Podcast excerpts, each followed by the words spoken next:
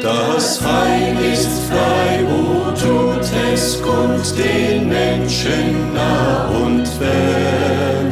O rühmet froh mit lautem Mund die Gnade unseres Herrn. O Freud, o Freud vom. Wir freuen uns, dass Sie Ihr Radio erneut eingeschaltet haben, um der Botschaft des Heils zuzuhören. Wenn Ihnen dieses Programm gefällt, sagen Sie es bitte weiter, damit auch andere es liebgewinnen können. Nun wünschen wir, dass Ihnen das Gehörte zum reichen Segen gereiche.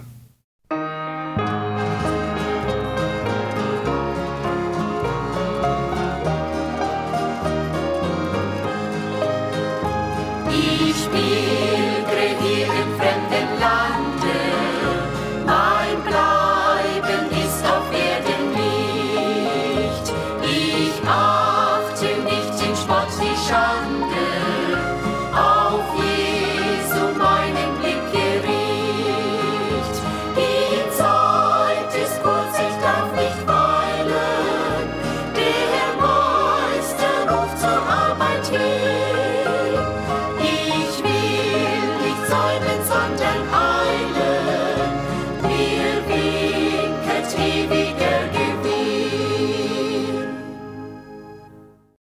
Unser allmächtiger und allwissender Gott, mit deinem Knecht David wollen wir beten. Herr, du erforschest mich und kennest mich. Ich sitze oder stehe auf, so weißt du es.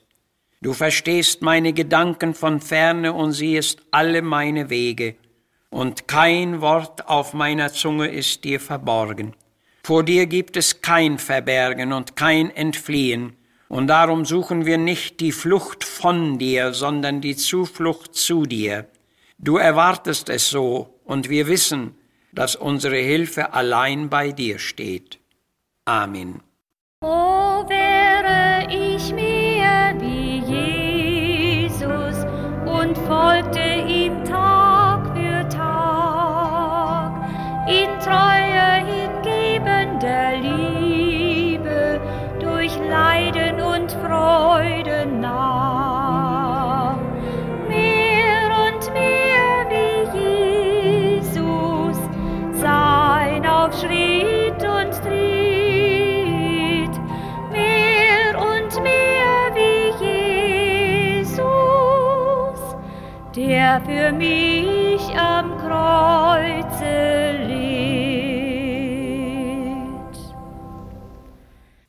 lesen Gottes Wort aus 2. Könige 5 von Vers 26. Elisa sprach zu Gehasi, Woher kommst du? Er sprach, Dein Knecht ist weder hier noch da gegangen. Er sprach zu ihm, Ist nicht mein Herz mitgegangen, da der Mann umkehrte von seinem Wagen dir entgegen? War das die Zeit, Silber und Kleider zu nehmen, Ölgärte, Weinberge, Schafe, Rinder, Knechte und Mägde? Und Gehasi ging von ihm aus, aussätzig wie Schnee. Wir wollen hier über die schmerzlichen Folgen der Geldgier sprechen. Unser heutiges Bibelwort kommt offenbar aus einer sehr ernsten Begebenheit. Der Textzusammenhang handelt vorwiegend von drei Personen. Der syrische Feldhauptmann Naeman, der Prophet Elisa und sein Diener Gehasi. Naeman stand im hohen Amt und Ansehen, aber er war von der üblen Leprakrankheit befallen. Ein junges Mädchen aus Israel war als Sklavin in seinem Hause gehalten. Sie war gläubig und bezeugte ihren Glauben. Sie hatte Mitleid mit ihrem Hausherrn und riet an, dass er zu Elisa nach Samarien ziehe, wo er göttliche Heilung erlangen könne. Ihr Wandel muss so vorbildlich gewesen sein, dass auch ihre hochstehenden Wirtsleute Glauben fassten und ihren Rat befolgten. Naeman hatte große Gelder und Güter mitgenommen und meinte wohl seine Gesundheit erkaufen zu müssen. Als er aber sein Reiseziel erreicht hatte, musste er erfahren, dass hier nichts nach seiner eigenen Vorstellung laufen sollte. Elisa hatte sich ihm zuerst gar nicht gezeigt, sondern ihm nur durch einen Boten sagen lassen, Gehe hin, steige in den Jordan und tauche dich siebenmal unter, so wirst du rein werden. Das war ihm zu einfach vorgekommen, und tief enttäuscht geriet er in eine ablehnende Erregung. Nur auf kluges Zureden seiner Knechte ließ er sich dann doch überreden und tat, was ihm gesagt war, und er erlebte die wunderbare Heilung. Nun wollte er bezahlen, aber Elisa sprach, so wahr der Herr lebt, in dessen Dienst ich stehe, ich nehme nichts von dir an. Das alles muss so stark auf Naeman eingewirkt haben, dass er gleichzeitig auch zum Glauben an den lebendigen Gott Israels durchgedrungen war und die innere Gesundung erlebte. Und nach einigen weiteren notwendigen Anweisungen sprach Elisa, ziehe nun hin mit Frieden. Aber kaum war Naeman weggezogen, da kam es auch schon zu den beschämenden Handlungen Gehasis. Wörtlich lesen wir in Vers 20. Da gedachte Gehasi, der Diener Elisas des Mannes Gottes, siehe, mein Herr hat diesen Syrer Naeman verschont und nichts von ihm angenommen. So wahr der Herr lebt, ich will ihm jetzt nachlaufen und etwas von ihm nehmen. Also jagte Gehasi dem Naeman nach, und da der ihn sah, stieg er vom Wagen, trat auf ihn zu und sprach, steht es wohl? Gehasi sprach, ja. Aber mein Herr hat mich gesandt und lässt dir sagen, es sind zwei Jünglinge, der Propheten Kinder, zu mir gekommen. So gib ihnen einen Zentner Silber und zwei Feierkleider. Der großzügige Naeman sprach, nimm lieber zwei Zentner. Und er sandte noch zwei Knechte mit ihm, dass sie ihm die Last tragen helfen. Und da die Knechte wieder umgekehrt waren, trat Gehasi vor Elisa, und der sprach, Wo kommst du her? Und der Diener antwortete, Dein Knecht ist weder hier noch da gewesen. Darauf sprach Elisa, War nicht mein Herz mitgegangen? Und Herz steht hier für die Vorahnung oder Empfindungen oder Geist. Der kluge Gottesmann hatte sich in seinen Vorahnungen nicht geirrt. Sein Geist war erleuchtet und seine Vermutungen täuschten ihn nicht. Wir dürfen glauben, dass ihm die eingetretenen Vorgänge durch den Heiligen Geist offenbar gemacht worden waren, denn er hatte sich in keinem Stück geirrt, und der Heilige Geist gibt auch heute noch solcher Art Offenbarungen. Gehasis Geldgier war jedenfalls offenbar geworden, und die Folgen konnten nicht ausbleiben. Durch sein habgieriges Vornehmen, verbunden mit zweimaliger Lüge, hatte er sein Gewissen doppelt belastet, und Elisa fragte ihn, war dies die rechte Zeit und die richtige Art und Weise, sich Gelder und Güter zu verschaffen? Die ergaunerten Mittel mögen ausgereicht haben, sich zum großen Mann zu machen, aber der Prophet musste ihm sagen, der Aussatz Naemas wird auf dich kommen und auf dich bleiben. Er hatte sich unter das Gericht Gottes gebracht, und da er von Elisa hinausging, ward er aussätzig wie Schnee, so lesen wir, und damit war er auch aus seinem Dienst für immer entlassen.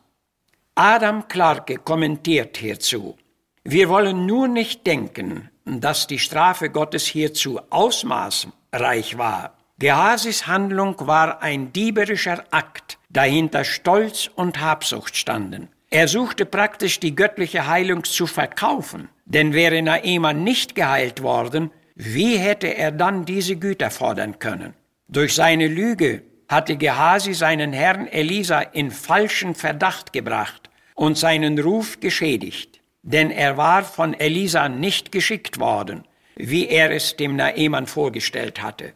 Eine Sünde griff in die andere, und wir sollten hier deutlich erkennen, wohin Geldgier und Habsucht einen Menschen bringen kann. Sehr zu beachten ist darum die Warnung des Apostel Paulus nach 1 Timotheus 6. Die da reich werden wollen, fallen in Versuchung und Stricke und viel törichte und schädliche Lüste, welche versenken die Menschen in Verderben und Verdammnis. Denn Geiz ist eine Wurzel alles Übels, und es hat etliche gelüstet, und sie sind vom Glauben irregegangen und machen sich selbst viel Schmerzen. Dem Paulus waren diese Vorkommnisse nicht fremd.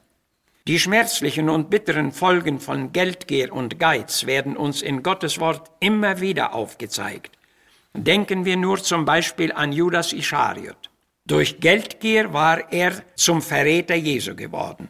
Er spielte lange damit herum, und da er endlich sah, was er angerichtet hatte, rief er aus, ich habe übel getan und unschuldig Blut verraten.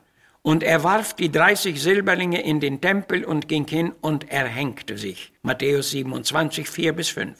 Zu diesem sehr ähnlichen Ende war es auch mit dem geldgierigen Ehepaar Ananias und Sapphira in der Gemeinde zu Jerusalem gekommen. Apostelgeschichte 5.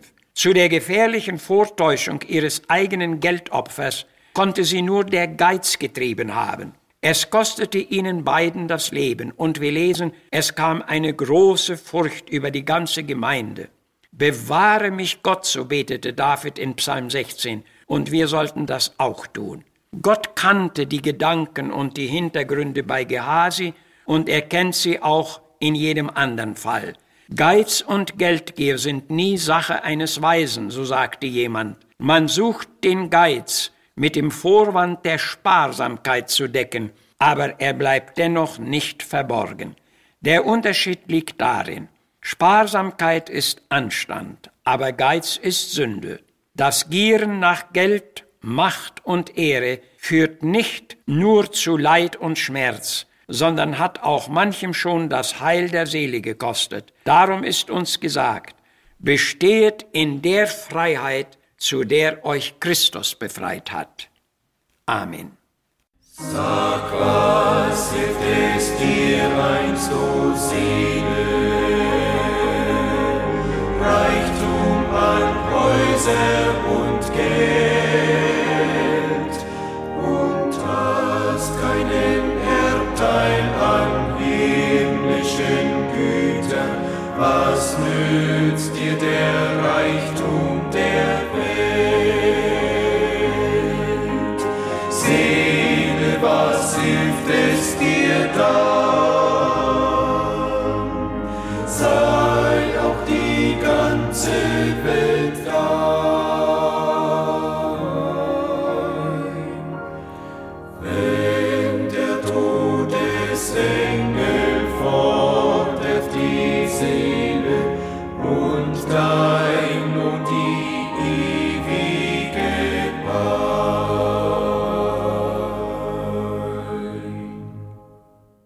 Das Bemühen des Radioprogramms Botschaft des Heils ist es, Licht zu verbreiten über die herrlichen Wahrheiten des Wortes Gottes.